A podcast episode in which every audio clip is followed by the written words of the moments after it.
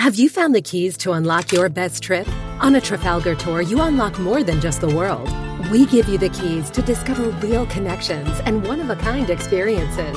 It all starts with expert itineraries where everything is taken care of. With Trafalgar, your money goes further, and so do you. Unlock your best self. Discover more at trafalgar.com slash unlock. That's T-R-A-F-A-L-G-A-R dot com slash unlock. Não é só futebol. Como a camisa de um time pequeno vira fenômeno na Coreia do Sul. Duas histórias curiosas. Na Coreia do Sul, fãs de um grupo de K-pop descobriram a camisa oficial do Guarani, o time de Campinas, em São Paulo, que já foi campeão brasileiro em 1978 e hoje está na segunda divisão. Mas sem fazer campanha de marketing, viu subir os números de vendas da camisa oficial verde e branca. Tudo porque cantores solo e também bandas de K-pop andaram posando com a camisa do clube campineiro. Virou um boom, com direito a modelos piratas que o Guarani agora quer ser ressarcido.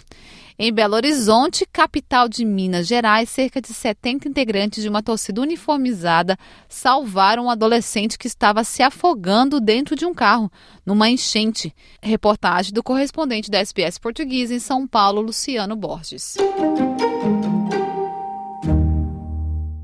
Olá, moçada da Austrália. A gente vai contar hoje duas histórias que mostram que nesta vida não é só futebol, passa disso. Vamos começar pelo que está acontecendo em Seul, na Coreia do Sul, e em Campinas, uma cidade que fica a uma hora de São Paulo, aqui no estado de São Paulo. As duas cidades estão separadas por mais de 18 mil quilômetros de distância. Se for pegar avião, vai levar umas 30 horas para sair de Seul, vir para Campinas, sair de Campinas e ir para Seul. Mas por um desses acasos que nem os gênios do mercado, é, mercado de, de, de comércio de, mundial e envolvidos com material esportivo jamais planejaram ou imaginaram. Né? É muito curioso. Tudo começou pelo seguinte: o time do Guarani, que é um time que não ganha um título relevante há mais de 40 anos, ele já foi campeão brasileiro, o time do Guarani. Quando o jogador Careca, um dos grandes atacantes da história do Brasil, jogava lá no time do Guarani. E o Guarani está na segunda divisão do Campeonato Brasileiro, caiu em 2011 e nunca mais voltou. E de repente, a camisa verde do Guarani com o símbolo do Guarani e a camisa número 2, a branca, viraram uma febre na Coreia do Sul e além da Coreia do Sul, vários outros países da Ásia. Por quê? Tudo começou porque uma cantora da banda Nizil de K-pop, uma cantora de uma banda feminina, que é um gênero, K-pop é um gênero musical que nasceu lá na Coreia do Sul, que tem é, grandes companhias que lançam, montam seus grupos, lançam seus grupos e é uma febre mundial. Ela, essa menina, chama-se uma japonesinha, ela chama-se Hanabashi Ryu, que é cantora da Nizil. Ela publicou uma foto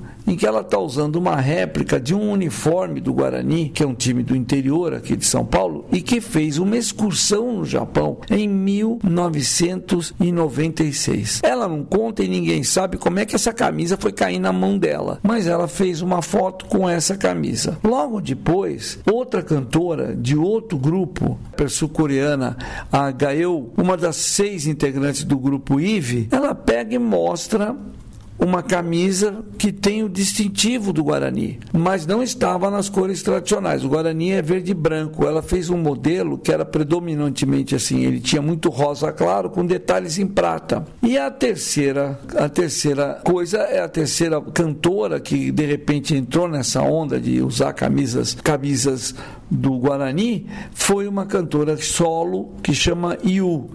Ela é coreana, sul-coreana, e apareceu em Milão para se apresentar usando um casaco azul com o escudo do Guarani estampado no peito. Por conta disso, houve um, uma explosão de venda das camisas piratas no mercado da internet, das camisas do Guarani. E respingou, para alegria do Guarani também, em, na busca por camisas oficiais. Ou seja, de repente, o site do Guarani de Campinas começou a ter uma procura imensa pelas camisas e a maior parte delas femininas tem que ser. Pegou de surpresa o fabricante, pegou de surpresa o próprio Guarani, mas a camisa do Guarani, sabe-se lá como, né? virou um ícone de consumo no, na Coreia do Sul e também em outros países onde o, o K-pop, esse gênero de música pop que é feito ali pela, na Coreia do Sul, pelos fãs dessas bandas pelo ao redor do mundo, especialmente Japão, Ásia, na, na Ásia e outros países da Ásia. É impressionante. O pessoal do Guarani não está entendendo nada, mas está gostando, obviamente, porque não custa nada ganhar um dinheirinho. O fabricante, então, está muito feliz. Ainda estão tentando ver mundialmente. Eu conversei com o presidente do Guarani, ele está me dizendo que eles vão tentar ver como é que eles conseguem enquadrar essas camisas piratas, as empresas que estão é, faturando, fazendo camisas, porque inclusive tem camisa preto e branco do Guarani, o que é uma ofensa para o torcedor do Guarani. O Guarani é verde e branco, preto e branco é, são as cores do principal rival do Guarani na cidade de Campinas, que é a Ponte Preta. É uma rivalidade que ultrapassa inclusive os jogos, vai para a porta dos estádios, se tornou já uma coisa violenta. O derby, que é o jogo disputado entre esses dois times em Campinas, acaba quase sempre dando problema para a polícia, porque eles brigam mesmo. E aí, de repente, lá pro lado da Coreia, tem gente usando camisa preto e branco com o escudo do Guarani. Coisa de louco, mas está acontecendo. Não é só futebol, né? Às vezes o pessoal que está envolvido no futebol surpreende. Por exemplo, a gente sabe que as torcidas uniformizadas, e eu sou um crítico muito forte disso, as torcidas organizadas dos clubes brasileiros, elas deixaram de ser simplesmente um, um espaço para jovens ou para torcedores se divertirem no estádio. Virou, viraram é, praticamente é, lugar onde você estimula a violência, é, as torcidas viraram praticamente batalhões de jovens querendo brigar um contra os outros. A própria torcida organizada, Máfia Azul, que é a maior do Cruzeiro de Belo Horizonte, Máfia Azul, porque a camisa do Cruzeiro é azul. Eles têm, eles o ano passado protagonizaram uma emboscada, eles emboscaram dois ônibus que traziam palmeirenses vindos de Belo Horizonte indo para São Paulo e os torcedores esperaram num pedágio e, e fizeram uma verdadeira batalha campal. Mandaram três, quatro torcedores do Palmeiras para o hospital. A coisa foi feia, foi muito feia. Então eles têm todo mundo, essas torcidas todas acabam sendo sendo sempre relacionadas com a violência é, fora do futebol, fora do campo, mas, mas aí olha só o que aconteceu. As integrantes dessa torcida organizada da Máfia Azul, na semana passada, no meio de uma enchente, porque nós tivemos chuvas muito fortes em Belo Horizonte, e durante, e, e, por conta dessa chuva, num bairro chamado Santa Branca, na região de Venda Nova, uma região mais ou menos perto do centro, lá em Belo Horizonte, eles tiveram que, os torcedores fizeram um cordão urbano, urbano, humano e salvaram as pessoas que estavam ilhadas nos carros durante a enchente. Um adolescente que já ia se afogando, a água já estava quase pelo pescoço, foi, foi resgatado por uma mangueira improvisada. Um membro da torcida organizou e ficou um, um, vários torcedores segurando ali. E aí esse homem ele vai por cima do carro que, onde estava o adolescente, amarrou a mangueira para ajudar a trazer o adolescente até o outro lado da rua. Depois ele se jogou em cima de uma tábua e conseguiu atravessar a correnteza como se fosse um surfista. Esse torcedor chama-se Wallinson Vicente. Ele é integrante da Máfia Azul e estava tendo no momento da chuva, da enchente, uma reunião reunião para preparar a torcida para a estreia do Cruzeiro no Campeonato Mineiro, que foi na quarta-feira passada, dia 24. E aí eles viram que a água começou a vir muito rápido e o Alisson lembra que assim, quando a gente assustou, é, quando a gente assustou, o menino já estava com metade do corpo para fora da janela. Subi no carro para tirar ele. No que ele subiu, o vizinho jogou uma mangueira, amarramos na cintura do garoto. A água já estava levando meu carro, arrastando o que eu estava em cima, mas graças a Deus apareceu uma tábua, pulei nela e saí também. Ou seja, ele salvou o garoto e depois se salvou bancando um surfista urbano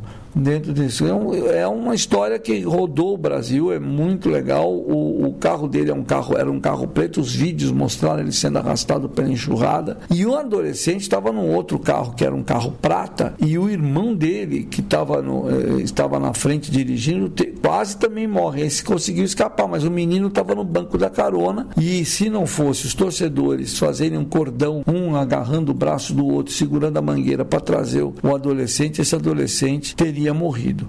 No final da história, nenhuma das pessoas envolvidas, os torcedores, os dois irmãos, não, não ficaram nem feridos, saíram ilesos e foram socorridos pelos próprios integrantes, pelos próprios integrantes da torcida Máfia Azul. É como diz o Wallison, o mais importante é estar vivo. Se não tivesse essas 70 pessoas reunidas lá na, na sede da máfia, ah, talvez tivéssemos tido uma tragédia. Na verdade, a tragédia não precisou. Então, como a gente às vezes diz aqui no Brasil, quando acontece coisas assim, não é só futebol, né? Às vezes tem outras histórias que dão certo e que são bacanas e que a gente espera que, sei lá, esse pessoal de torcida uniformizada faça isso, né? Ajude mais do que arrume briga e confusão. Bom, essas duas historinhas que eu contei para vocês, semana que vem tem mais informação, mais histórias para vocês aqui do Brasil. São Paulo para SBS, Luciano Borges.